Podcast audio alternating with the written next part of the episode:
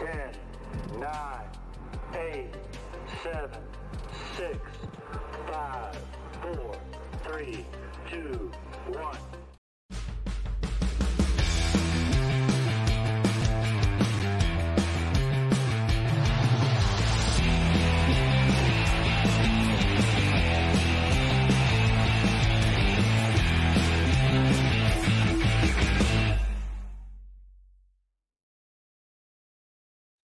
Bonsoir tout le monde.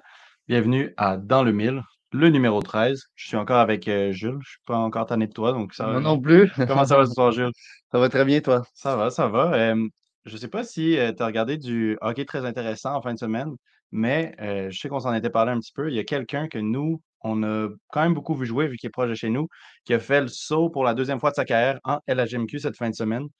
Donc, on rentre directement là-dedans. On parle de Maverick Brunet, donc joueur du Rousseau Royal de Montréal. Puis, lui, c'est intéressant parce que la première fois qu'on est allé au Rousseau, il était déjà en équipe, très jeune, donc il n'était même pas encore repêché LHMQ. Puis, je pense que c'est un joueur qui nous avait beaucoup sauté aux yeux.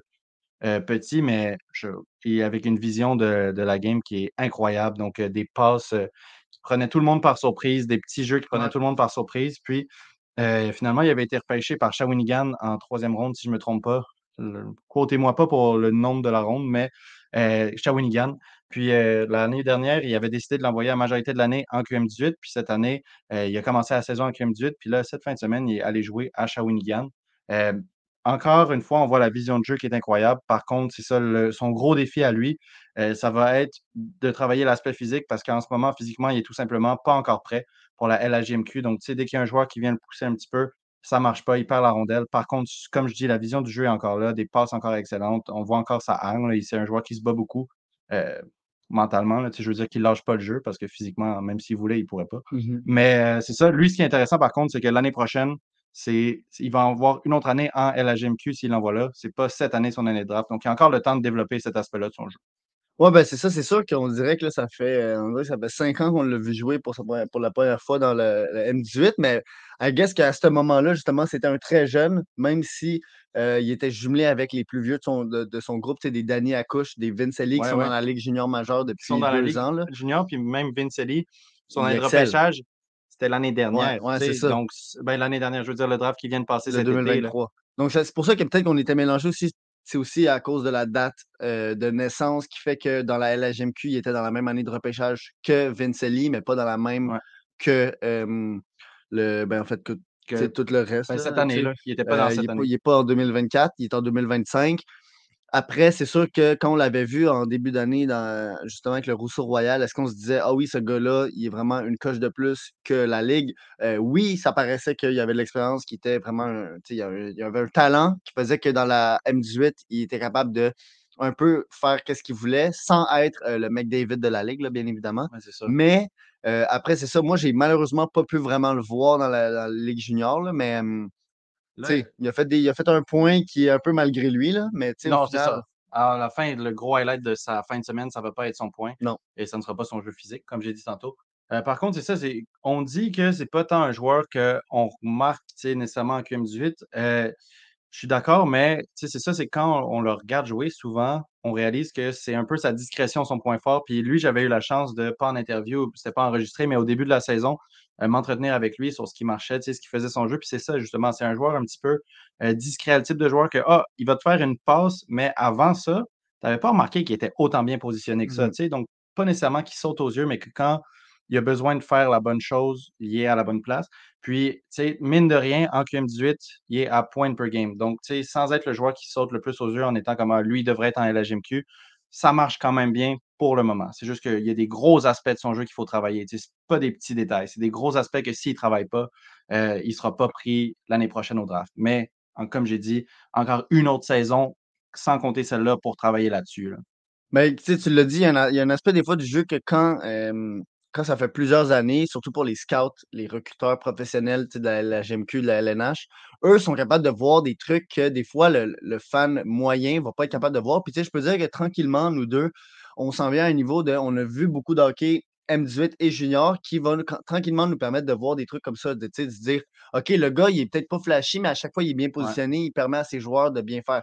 Puis, c'est moi, c'est peut-être là que je me dis que l'année prochaine, il pourrait devenir vraiment intéressant pour une équipe parce que justement, il y a des choses qui fait qui rendent les autres joueurs autour de lui meilleurs qui, lui, avec le jeu sans la rondelle, ce qui est un peu à, quelque part le jeu le plus important parce que 95% de ton temps sur la glace, tu n'as pas la rondelle sur ta palette. Donc, il mmh. faut que tu trouves une manière que ce 95 %-là, euh, tu le rendes utile.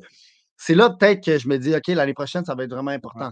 Par contre, euh, il y a quand même l'aspect aussi que justement, c'est un gars qui est quoi, qui est né en octobre.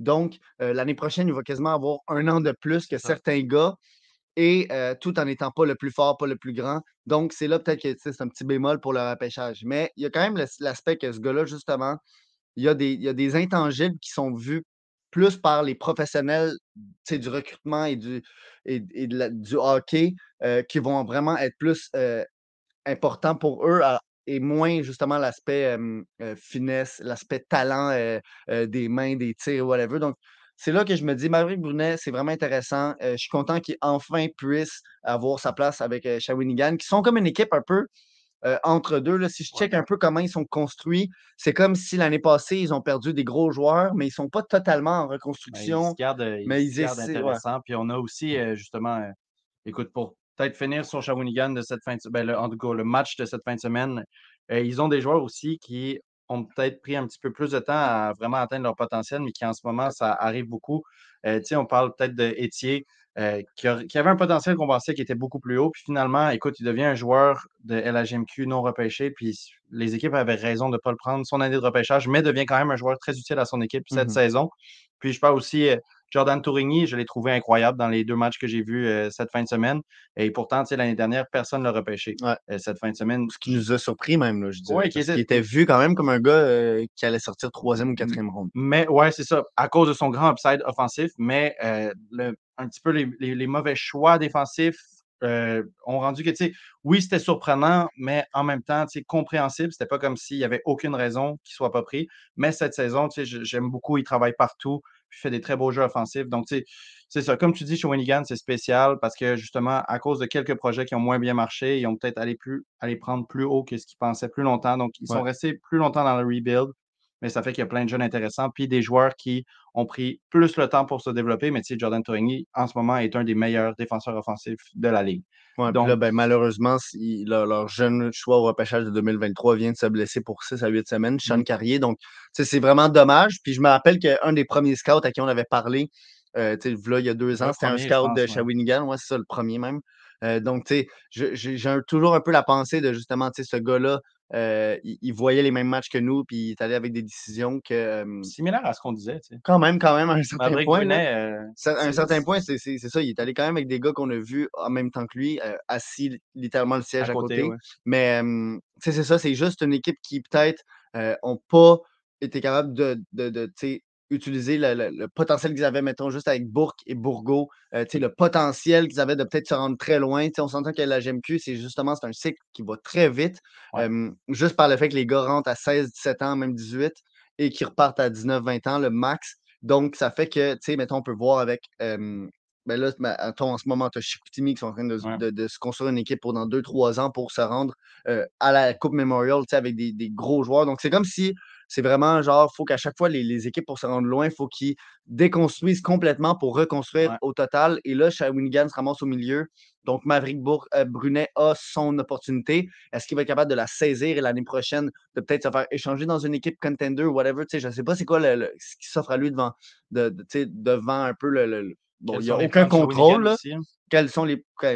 C'est quoi leur plan? Euh, on ne le sait pas. C'est une des équipes qui c'est le plus difficile à savoir. Fait pour l'instant, c'est ça. Mais, tu sais, regarde, on parle de la GMQ. Euh, en fin de semaine, on a pour la première fois pu euh, utiliser enfin notre passe média pour aller voir l'équipe qui est le, proche, le plus proche de chez nous. On va attendre l'équipe à Longueuil. On s'entend que ça, ça, devrait s'en venir bientôt.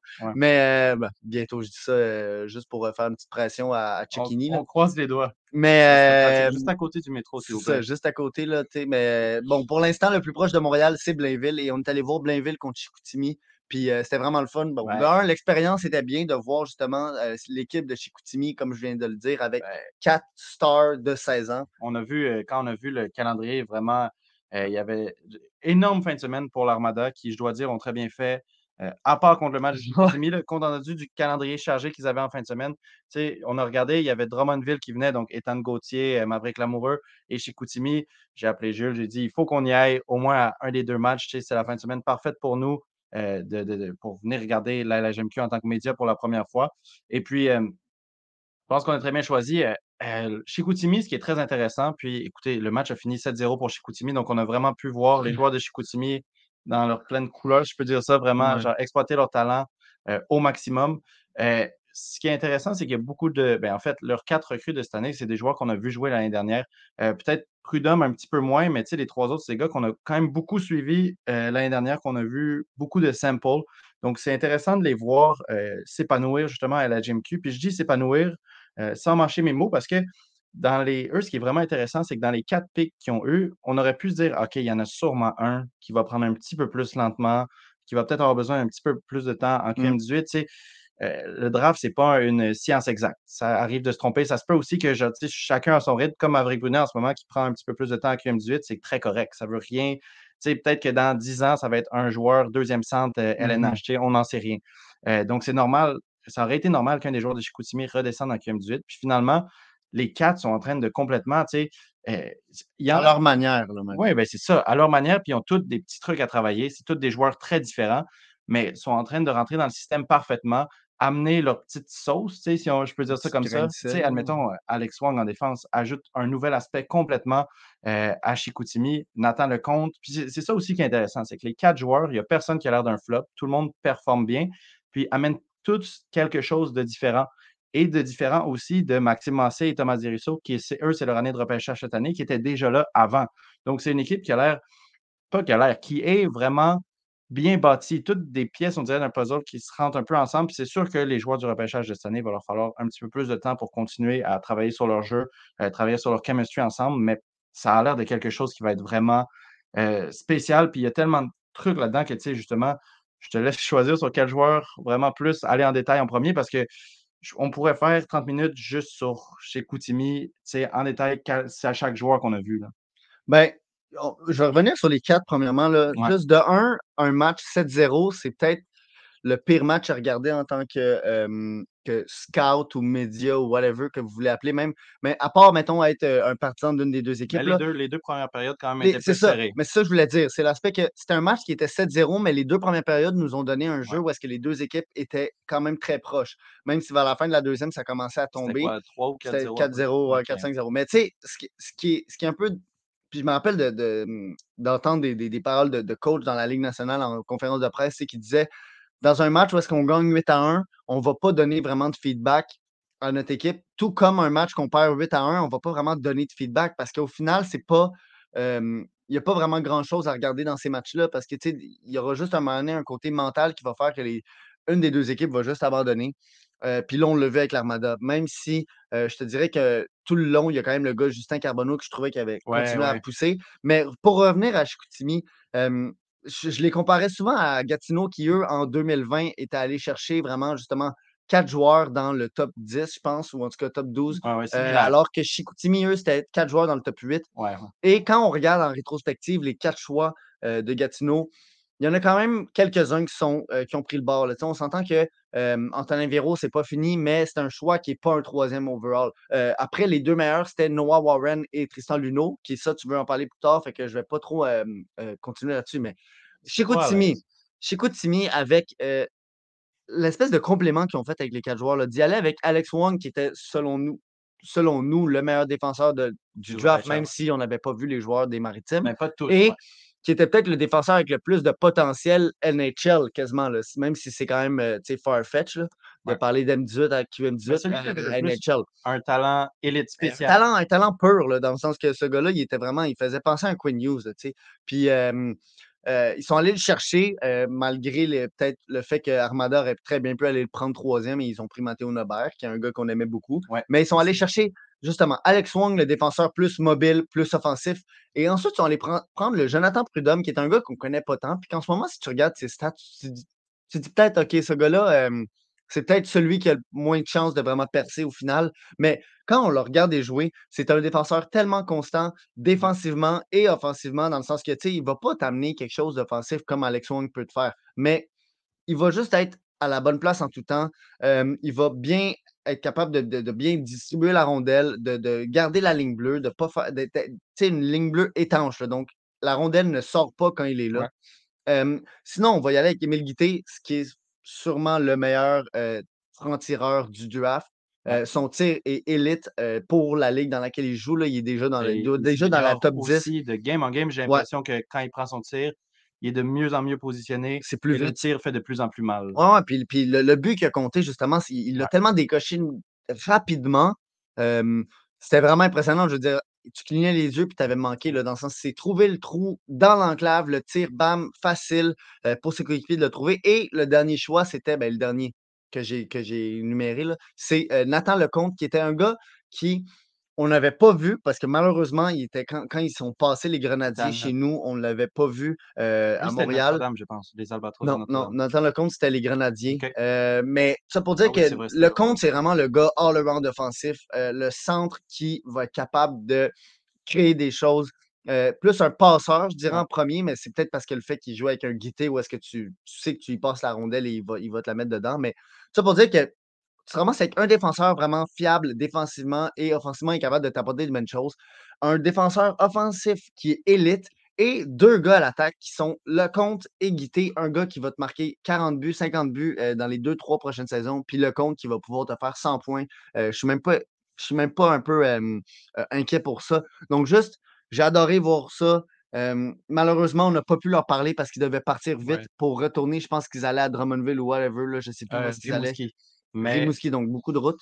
Mais le compte aussi, ce qui m'a beaucoup surpris, c'est que justement, encore une fois, il faut le voir jouer pour avoir la, full picture, si on dit ça complet, la photo complète. Là. le profil. C'est ça, c'est que c'est vraiment quelqu'un qui, je trouvais, qui était très bataillant dans la zone offensive pour la garder. tu sais, quand il y a des, des, batailles dans le coin de la patinoire, derrière le net, il était là, il était physique, il était présent, puis en regardant justement ses stats, encore une fois, on dirait que c'est quelqu'un qui justement va juste aller produire, puis oui, c'est quelqu'un qui va pouvoir te mettre énormément de points à la GMQ, mais qui en plus amène cette angle-là, ce jeu physique-là. Euh, j'adore ça. Puis c'est un aspect que justement, vu qu'on n'avait pas eu encore la chance de le voir euh, jouer, seulement en euh, vidéo depuis qu'il est dans la, la GMQ, c'est un aspect que j'avais moins remarqué, mais le voir en personne, c'est vraiment, c'était vraiment impressionnant. Puis ça montre le, à quel point ce gars-là va avoir un profil intéressant. moi, je veux parler aussi des deux gars qui sont éligibles au repêchage cette année à Chicoutimi. Euh, deux profils différents. Euh, Thomas Desruisseaux, c'est vraiment, moi, dans ma tête, là, un pure playmaker. Il va faire des excellentes entrées de zone, va vraiment prendre le temps de trouver le jeu parfait pour set up euh, la personne avec qui il joue, son allié. J'ai vraiment aimé sa maturité, si on peut dire ça comme ça, à quel point est-ce qu'il est en confiance pour calmer le jeu, attendre d'avoir la bonne voie de passe. il y a des très bonnes mains, justement, pour se créer de l'espace, ce, petit 2-3 euh, secondes de plus euh, qui va lui permettre de justement set up son, son, coéquipier parfaitement. Euh, j'ai beaucoup, beaucoup, beaucoup aimé Thomas Desruisseaux. son coéquipier qui, lui, en entrant dans la saison, était supposé être, mais pas était supposé, était peut-être dans le top 15 du repêchage cette année, c'est Maxime Massé. lui, c'est un cas qui est très, très intéressant cette année parce que quand on le voit jouer, on n'a pas l'impression justement de voir un talent de top 15. c'est un joueur excellent qui a un très gros gabarit. Maxime Massé, c'est 6 pieds 3. Donc, quand on voit toutes ses habilités, le tir qu'il a, son, habilité à justement combattre, puis aller mettre des points en même temps, on pourrait dire justement, OK, un power forward qui va être marqueur. avant d'être playmaker, ça va être un marqueur. Mais de la façon dont il est utilisé cette saison, il est plus mis en position de, justement playmaker. Sur le power play aussi, euh, je ne suis pas certain que j'aime beaucoup la, façon dont il l'utilise. Euh, puis, je regardais justement euh, tes collègues à TSLH hier, je pense, leur, ils en parlaient dans leur vidéo de repêchage. Puis, ils disaient justement que en regardant les games, c'est quelqu'un, et pas c'est quelqu'un, c'est cette saison, il a l'air frustré, et ça se voit visiblement sur la glace qu'il est frustré. Puis justement, ça m'a fait penser à un moment dans le match où il y a un play qu'il fait, qui ne marche pas. Je me souviens plus si c'était un tir qui a, mal, qui a mal réussi ou bien une passe, mais ça n'a pas été comme il voulait. Puis il s'arrête derrière le but, il tape dans la vitre, puis il reste là, comme trois secondes à juste être frustré. Puis quand on n'a pas la, la, la, la, photo complète, justement, le profil complet de la situation, moi, j'ai dit à Jules, j'ai dit, hey, je comprends pas. Est-ce que c'est un signe de mauvais tempérament? Pourquoi est-ce qu'il s'est complètement enlevé du jeu parce qu'il était frustré? Puis justement, en écoutant les podcasts de TSLA, j'ai compris que justement, ce n'est pas la première fois cette, cette année, puis que lui, ses problèmes pourraient peut-être être liés à son utilisation dans son équipe. Qu'il ne soit pas utilisé à son plein potentiel. Puis moi, écoute, j'aime beaucoup Yannick Jean comme coach, mais ah, effectivement, quand je regarde le profil de ce joueur-là, puis de la façon dont il l'implique dans le système, je ne suis pas certain que c'est la meilleure façon pour Maxime Massé de se, de se démarquer ou bien d'atteindre son plein potentiel. Mais ça pourrait faire que justement, il descende plus bas dans le repêchage de cette année, puis que quelqu'un le mette dans le bon système, puis que justement, ça devienne un style. Ben, je veux juste dire, premièrement, allô à Philippe euh, puis à Nicolas. Philippe, on l'a vu euh, en vrai, justement. Le plus grand fan de l'Armada. Le, plus grand fan euh, détenteur de billets depuis, c'est quoi il nous avait dit, depuis, pas le début, mais depuis sept ans, genre. En tout cas, ça faisait longtemps qu'il avait son spot avec son nom dessus. Samuel Motambo à l'Armada, donc, pour vous dire. je veux juste aussi dire, by the way, je checkais mon sel juste parce que, en gros, Anthony Beauvillier vient d'être échangé à Chicago. Ah on ne sait pas encore c'est quoi le retour, donc c'est ça que je suis en train de regarder. Mais bon, c'est donc ça, ça s'en vient. Là. Donc, Anthony Beauvillier s'en va à Chicago en retour de Corey Perry. Non, je pense pas.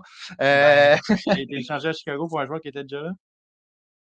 Non, mais dans le sens, non, mais dans le sens, Beauvillier s'en va à Chicago. Là. Je disais Corey Perry, c'est un peu une blague, là, mais dans le sens, on ne sait pas c'est quoi le retour. Je me demande vraiment qu'est-ce que, qu'est-ce que Chicago peuvent envoyer que Vancouver veulent. Est-ce que c'est un gars comme un Foligno? Ouais, ben ah oui, c'est ça, c'est Chicago. Mais donc, donc, Nicolas Merci vient de dire la même joke que moi. Merci. Sûrement qu'on est en. On, est synqué, mais tu es comme 30 secondes en retard. Fait que tu as dit 30 secondes après. Là, donc, je, je vais comprendre que tu ne m'as pas plagié. Mais j'aime le commentaire de, Nicolas Merci qui dit qu'il est curieux de savoir notre top 3 de l'année passée, LHMQ. Euh, surtout pour les clubs qui draftaient top 5, là, parce que les, prospects n'étaient pas faciles à classer. Puis ça, je suis d'accord. Je pense que le 1, c'était facile que c'était dénoyé. Euh, puis le 2, c'était facile que c'était guité. Mais après, c'est vraiment le troisième. Et je te dirais même que l'affaire avec le draft et la GMQ, c'est que je pense que c'est jamais facile. Et même cette année, ça va être encore la même chose parce que le 1 n'est pas encore très euh, figé. Là. On ne sait pas encore c'est lequel le numéro 1. Là. Je veux dire, il y a plein de monde qui ont des noms dans le numéro 1, mais il euh, faut attendre un peu. mais ce qui est top avec ça, c'est que des fois, tu te dis, bon, de un, maritime, on n'a pas accès, euh, puis on ne regarde pas la, la, coupe LHMQ parce que, bon, elle est aussi, elle, dans les maritimes. Donc, on n'est pas capable de, le voir. On fait avec ce qu'on a.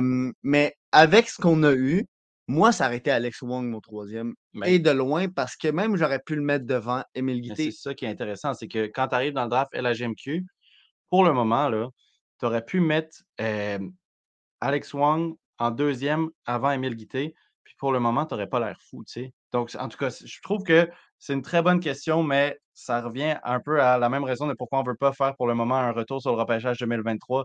C'est que c'est extrêmement tôt, puis ils sont tous dans des situations tellement différentes. Tu sais, admettons, Matteo Nobert, là, euh, est-ce que son développement pour le moment, tu sais, pour les deux, trois premiers mois euh, de LHGMQ est un petit peu plus lent que celui des autres? Oui. Est-ce que ça veut dire que Armada n'avait pas euh, raison d'aller le chercher troisième?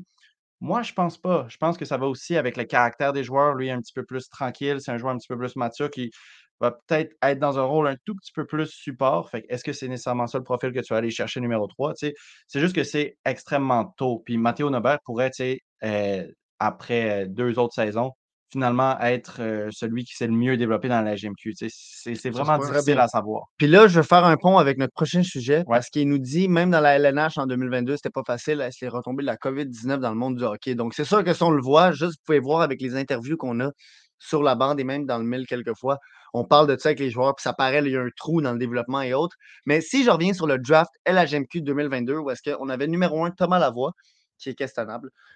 numéro 2, on a eu euh, Gabriel Daigle. Et numéro 3, on est allé avec Maxime Massé. Donc, on parlait de Maxime Massé, qui est sûrement le seul Québécois ou un des seuls qui va être pris. En fait, non, parce que là, euh, je parle dans la, la GMQ, il y a Sacha Boisvert qui devrait sortir première ronde. Je parle dans la première ronde? Mais, Sacha Boisvert n'est pas encore certifié première ronde. Mais selon moi, ça s'en vient. Là, de, de, plus en plus, son nom se retrouve dans le top 20 au moins. Mais dans la, la A, bon, ben alors, c'est un choix de cinquième ronde contre Anthony Beauvillier. C'est vraiment étrange comme gestion d'assets. ils vont aller, remplir le trou que justement Corey Perry fait peut-être.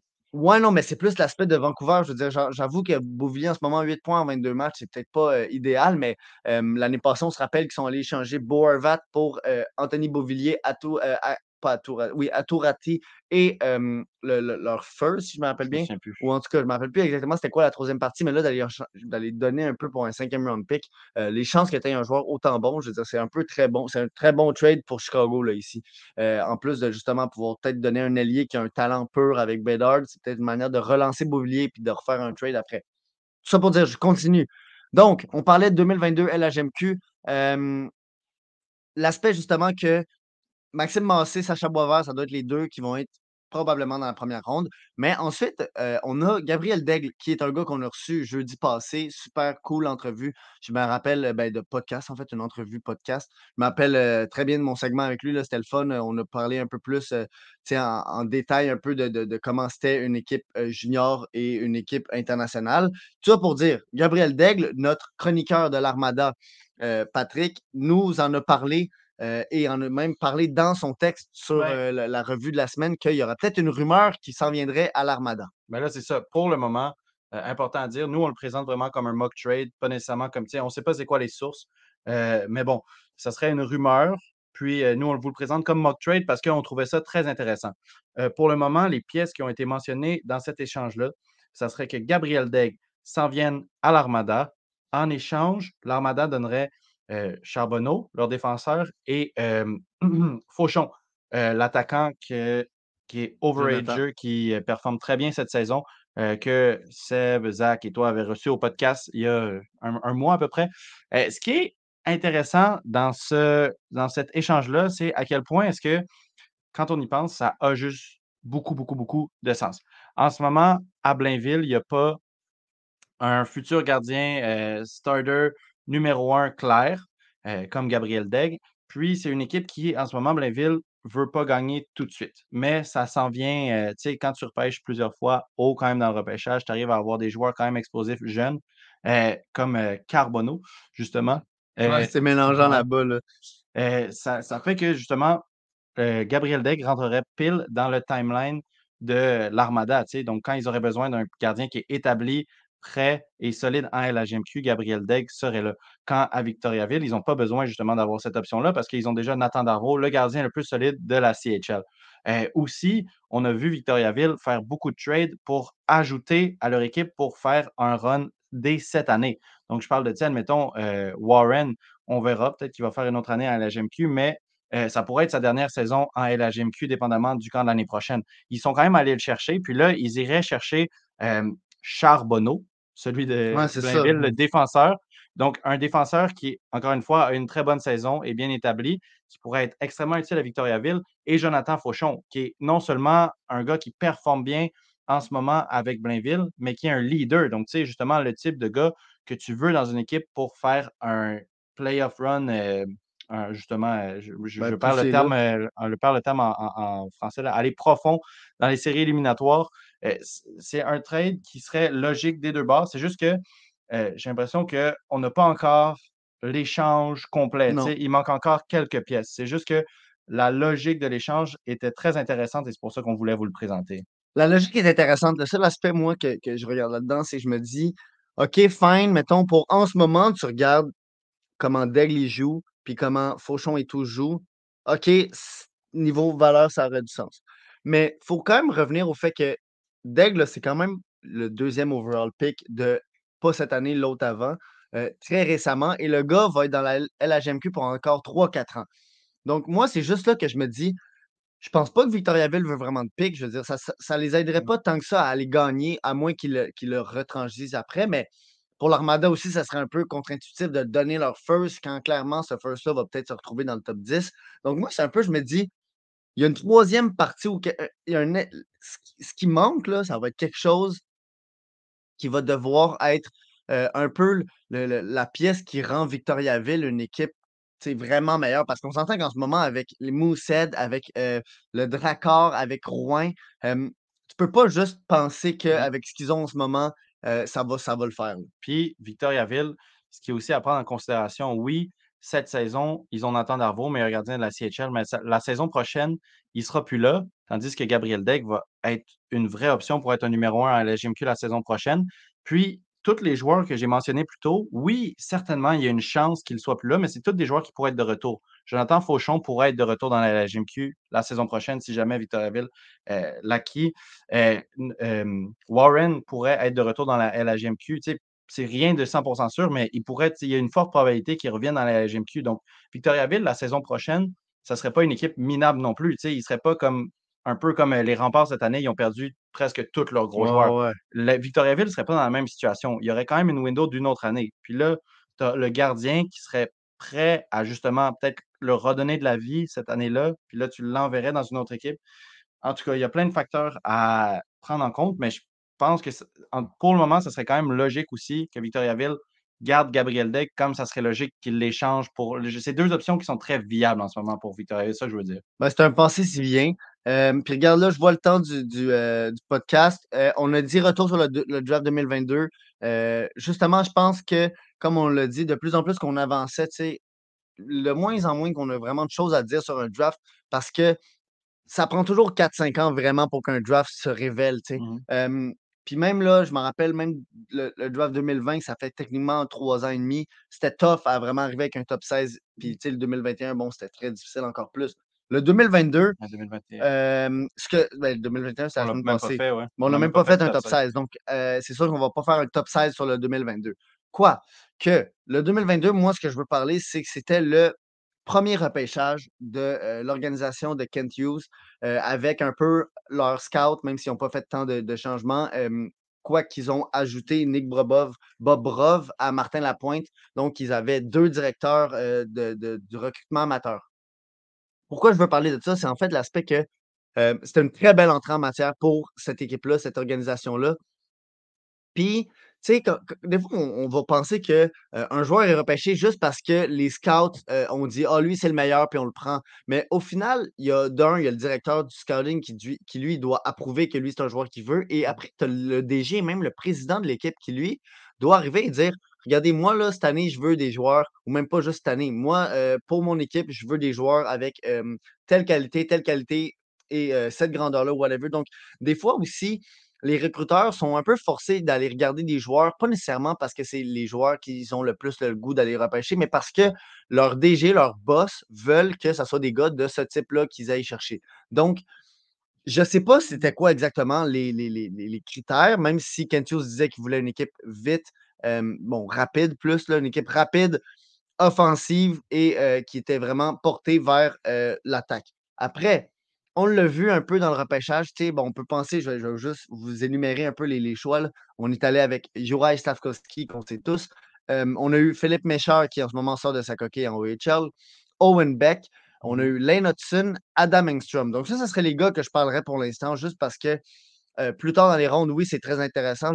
mais moi, c'est vraiment ces gars-là sur lesquels que je veux parler. Puis je pense que les, les quatre à date, non pas les quatre, les cinq à date, c'est pas mal tous des home runs à leur, leur rang respectif. Dans le sens que pour, le, pour les gars de première ronde, on va, on, va peut-être pas parler d'home run juste parce que les attentes sont tellement élevées que des fois, on pense que le, premier overall, c'est obligé d'être un McDavid. Mais en ce moment, de la manière que Slavkovski joue, surtout depuis les dernières, les dernières parties, il y a quelque chose qui est vraiment intéressant qui est peut-être quelque chose qui, on en parlait un peu après le repêchage, mais tu sais, Cooley s'était vu comme un gars qui allait avoir des grandes chances d'amener 100 points dans la Ligue nationale, alors que Slav, ça n'a jamais été une discussion. On s'est jamais dit, ah oui, ce gars-là pourrait faire 100 points dans, la Ligue.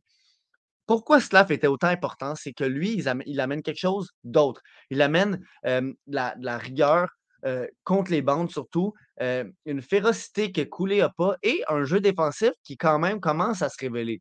Puis quand on regarde les statistiques de cette année, oui, Coulé a vraiment des meilleures stats offensives, puis ça, on va rien lui, enlever, puis Coulé va devenir tout un joueur. Mais le nombre de tirs bloqués par Slavkovski, c'est vraiment même pas dans la même catégorie de de Coulé. Je pense que dans les cinq derniers, Slav en a 10, Coulé en a 2. Ensuite, on fait juste penser au Corsi.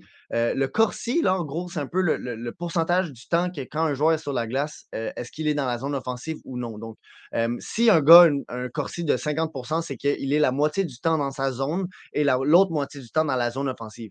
celle de, de Slavkovski dans les peu près 56-57% Cooley, lui, c'est du 40% euh, Il y a aussi l'aspect que le nombre de, de, de, hits, le nombre de mises en échec de, Slavkovski est beaucoup plus élevé à celui de Cooley. Donc, il y a quand même l'aspect que je trouve qui est intéressant en ce moment de voir que Slav est vraiment un joueur beaucoup plus complet que Cooley, euh, alors que Cooley, c'est vraiment juste, il fait des points, euh, mais peut-être qu'il ne va pas amener d'autres choses ailleurs et dans sa zone, c'est un peu un problème. Donc, il faut prendre du temps encore, mais je pense que de plus en plus, on est en train de pouvoir apprécier le joueur qui est Slavkovski et non juste comme un peu le. ça ne va jamais être une star qui va se ramasser dans le top 10 des points. Par la suite, Philippe Mechard, je l'ai dit, il fait deux points par match en ce moment dans la OHL, puis c'est excellent pour lui. Mais Owen Beck, bon, est-ce que ça va être un troisième centre, un deuxième centre? On ne le sait pas. En ce moment, il ressort de sa coquille. Il s'attendait peut-être, je me rappelle, on s'en était parlé. Lui, ce gars-là, il était venu au camp en se disant Moi, l'année passée, je me suis ramassé jusqu'à la dernière journée euh, du camp. J'ai été le dernier à être coupé.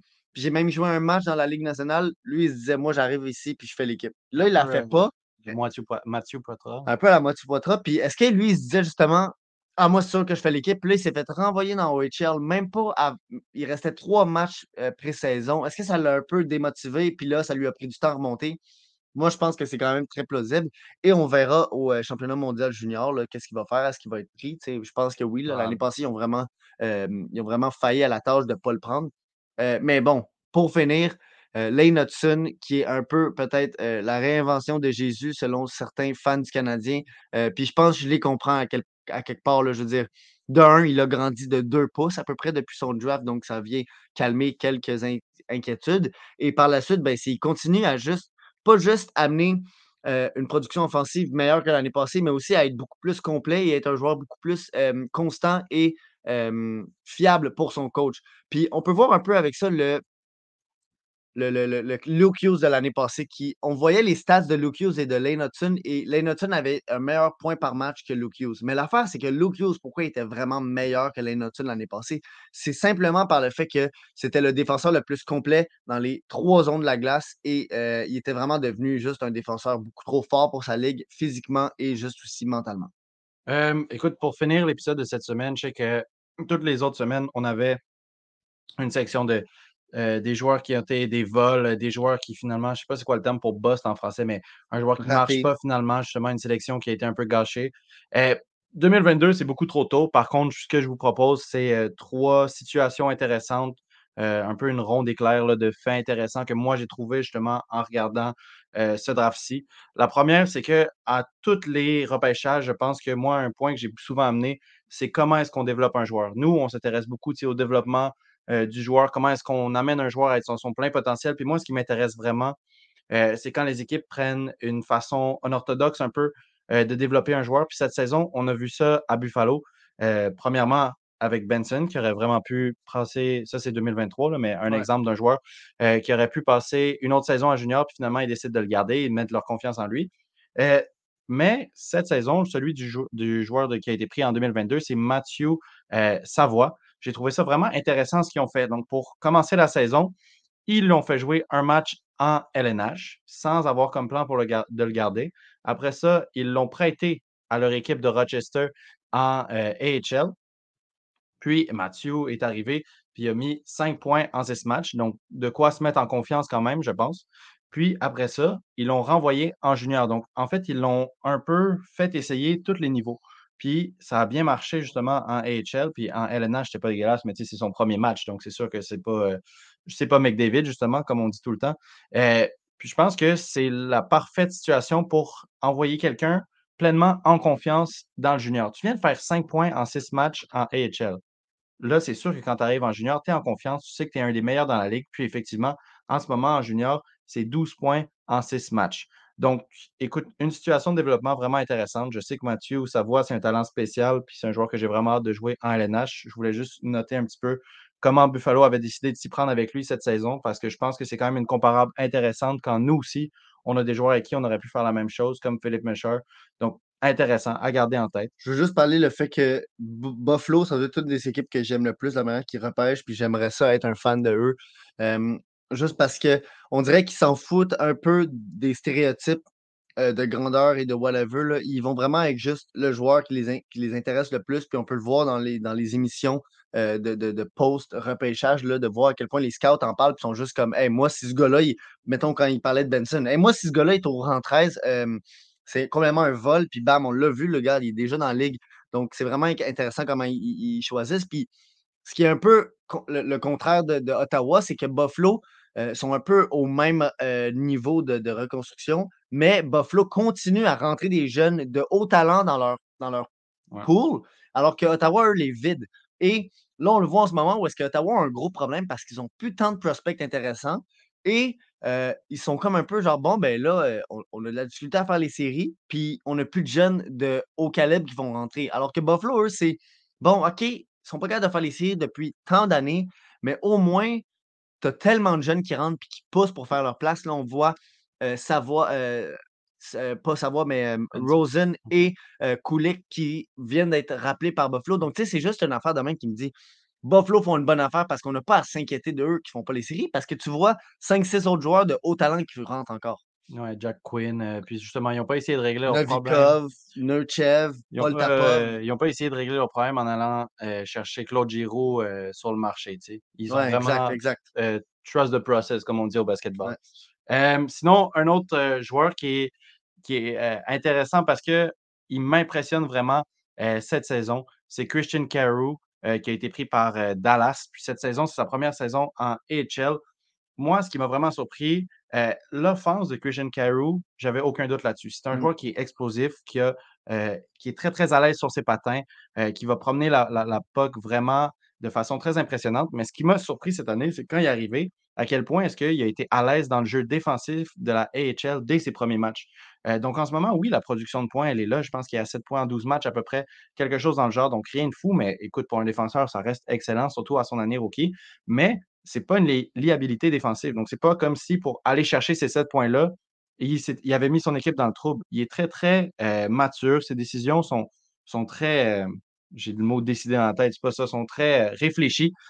donc, vraiment, puis encore une fois, on voit la même aise sur le skating, la même aisance euh, qu'on avait en junior. Donc, Christian Carew, je pense qu'éventuellement, si on fait une vidéo euh, dans deux ans sur le repêchage 2022, ça pourrait être quelqu'un qu'on met dans la catégorie style parce que en ce moment, en AHL, c'est euh, une des meilleures recrues au niveau défenseur two-way. Donc, j'aime vraiment qu'il y ait déjà juste en AHL, il amène cet aspect-là dans son jeu. Pour finir, je pense que ça clôt bien le podcast parce que c'est deux joueurs de qui on a déjà parlé aujourd'hui parce qu'on parlait LAGMQ. Tristan Luno et Noah Warren. Eh, c'est vraiment intéressant parce que Noah Warren, Anaheim sont allés le chercher avant dans le repêchage mmh à cause de à quel point est-ce que son jeu défensif, était ben, fantastique. il était vraiment, c'était un shutdown. Puis on l'a vu vraiment perfectionner ça. Puis en ce moment, à Victoriaville, rien ne passe. c'est vraiment un défenseur défensif ça, cet aspect-là de son jeu est complet. C'est ça, j'ai rien à dire. Euh, c'est un shutdown défenseur. Par contre, l'aspect offensif, justement, puis en ce moment, il se met une situation à Victoriaville où il ne lui demande pas nécessairement de générer de l'offense. Donc, cet aspect-là n'a pas, vraiment monté. Tandis que l'autre bord, celui qui sont allés prendre un petit peu plus bas, Tristan Luneau, c'était quelqu'un que, justement, au repêchage, il se disait OK, l'offensive, elle est là. C'est quelqu'un qui est, pour sa grandeur, tu sais, Luneau est 6 pieds 2, il me semble, est très à l'aise sur ses skates mais il manque peut-être un petit peu justement ce, mind-là défensif. Et puis, quand on le voit jouer cette saison, après, il a fait la pré-saison à Anaheim, ils ont décidé de le garder. En ce moment, il a joué trois matchs à Anaheim où il a mis un point, six matchs à San Diego, deux points. Mais moi, ce qui m'a vraiment impressionné dans toutes ses présences professionnelles à Tristan Luneau, c'est que justement, à quel point est-ce qu'au niveau défensif et au niveau physique, les craintes qu'on aurait pu avoir ne sont pas présentes. Donc, l'aspect qui lui reste à travailler dans ces zones-là, c'est encore une fois, c'est l'offense. Donc, en gros, ils sont allés chercher deux joueurs, un qui certes était vraiment parfait dans l'aspect dans lequel ils sont allés le prendre, mais un autre qui est en train de devenir, l'uno qui est en train de devenir excellent défensivement, puis que le upside offensif reste toujours là. Donc, je pense qu'il y en a il y en a un deux qui, qui, se démarquent clairement, mais c'est quoi, je trouvais ça intéressant de revisiter cette situation-là parce que c'est deux joueurs euh, québécois que nous, on connaît quand même bien. Qui ont été choisis dans le même draft, dans la même équipe, dans le top 10. Dans la même ronde. Ouais. Puis qui, justement, euh, se développent de façon complètement différente. Puis, tu sais, juste le fait qu'en ce moment, Tristan Luneau euh, Anaheim refuse de le descendre en junior, je pense que ça veut tout dire. Tandis que Noah Warren, pour rien lui enlever, ça pourrait devenir un très bon defensive defenseman en LNH qui est justement shutdown. Il est grand, il est massif, il fait très mal. Mais Luno pourrait juste finir. En ce moment, on a l'air de devenir le joueur le plus complet des deux. Mais tu sais, il ne faut pas oublier que Luno a été le choix quand même pris premier overall en 2020 euh, par Gatineau. Mais il y a quand même une affaire que je trouve intéressante là-dedans, c'est des fois, c'est des stratégies au draft. Tu sais, c'est beaucoup de suppositions de se dire est-ce que si ce gars-là, on le laisse passer, est-ce qu'il va être capable d'être là au prochain rang? Puis je pense que c'était ça la stratégie avec Luno. Alors qu'il se disait, Warren, si on le laisse, justement, le build est tellement attirant pour un peu n'importe quel GM qu'ils étaient mieux de le prendre avant, même si peut-être dans leur tête, Luno avait peut-être un, plafond plus élevé. Puis on peut voir ça avec, mettons, Florian Jackay, qui a été pris justement centième, mais que clairement, ce gars-là aurait pu être repêché plus tard. Mais le Canadien, ils l'ont même dit dans leur vidéo, ils ne voulaient pas le laisser passer parce qu'ils savaient que des équipes allaient le prendre autour du rang 120e. Donc, pour eux, s'ils ne le prenaient pas, c'était le dernier choix euh, pour l'avoir. Donc, est-ce que Luno était un gars moins euh, attirant pour les DG? Je pense que oui. Surtout que justement, il y avait tellement des, autres attentes quand il rentrait dans la LHMQ, puis qu'on l'avait vu à Gatineau. Oui, il était bon, mais il sortait, il explosait pas. Puis là, ben, les matchs que je l'ai vu jouer, j'en ai vu deux de lui jouer en NHL et c'est vraiment, vraiment impressionnant. la, justement, il avait joué son, deuxième match, je pense, quand euh, jouait son premier match. Puis, euh, sans enlever rien à Strouble, mais on voyait que Luno avait quelque chose de plus, même s'il était deux ans plus jeune et qui était un gars de troisième ronde, et alors que Strouble était deuxième ronde. Il y avait quelque chose que tu voyais que Luno, un peu comme Mintsukov, je ne sais pas pourquoi je les comparerais les deux, mais c'est dans le sens, sont, sont offensifs, mais ils ont quelque chose de défensif qui n'est vraiment pas euh, un défaut.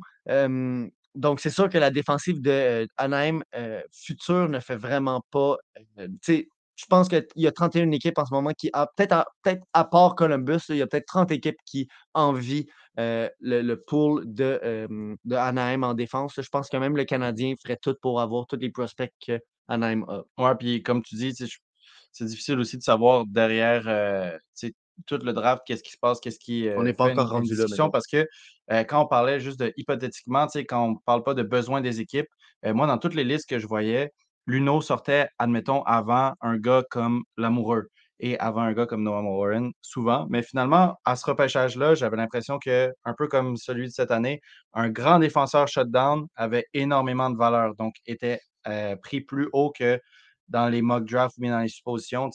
Euh, donc, ça fait que Maverick Lamoureux, un joueur qui, même en ce moment, tu regardes son développement et en LGMQ, Luno a un petit edge sur lui, euh, a été pris plus haut que lui, puis que justement, Noah Warren est pris par la même équipe qui a pris Luno, euh, plus haut. Puis euh, après aussi, il faut prendre en compte l'aspect utilisation. Je sais que quand Luno jouait à Gatineau, admettons, quand il mettait sur la ligne avec Noah Warren, c'est à, quel point est-ce que avoir Warren, quelqu'un qui est très shutdown à côté de toi, ça empêche un peu de montrer ton talent défensif? Tu sais, c'est cool parce que justement, Luno, son but, c'est d'être le meilleur pour son équipe. Puis en ce moment, Gatineau avait besoin de quelqu'un qui est justement un défenseur qui allait pouvoir amener plus de points, mais ça a fait qu'il n'a pas vraiment pu montrer justement tout cet aspect-là défensif euh, qu'il a, parce que Luno pourrait vraiment devenir autant effectif euh, défensivement que Noah Warren. Il y a le, build pour sure. Euh, Noah Warren est 6 pieds 5, puis Luno 6 pieds 2, mais 6 pieds 2, c'est pas 5 pieds 6, c'est pas quelqu'un de mini, puis il est quand même bâti, juste dans les matchs qu'on a, vus en LNH et en AHL, c'est quelqu'un qui sait déjà faire mal à un niveau professionnel. Ouais, regardez, euh, sur ce, on se voit la semaine prochaine. Euh, ça approche vite la fin. Je pense qu'il en reste deux après celui-ci. Euh, deux ou trois. deux, ou trois. On, est 28, je pense, deux, oui. le 12, c'est notre dernier épisode, donc oui, il nous reste deux il nous en reste deux.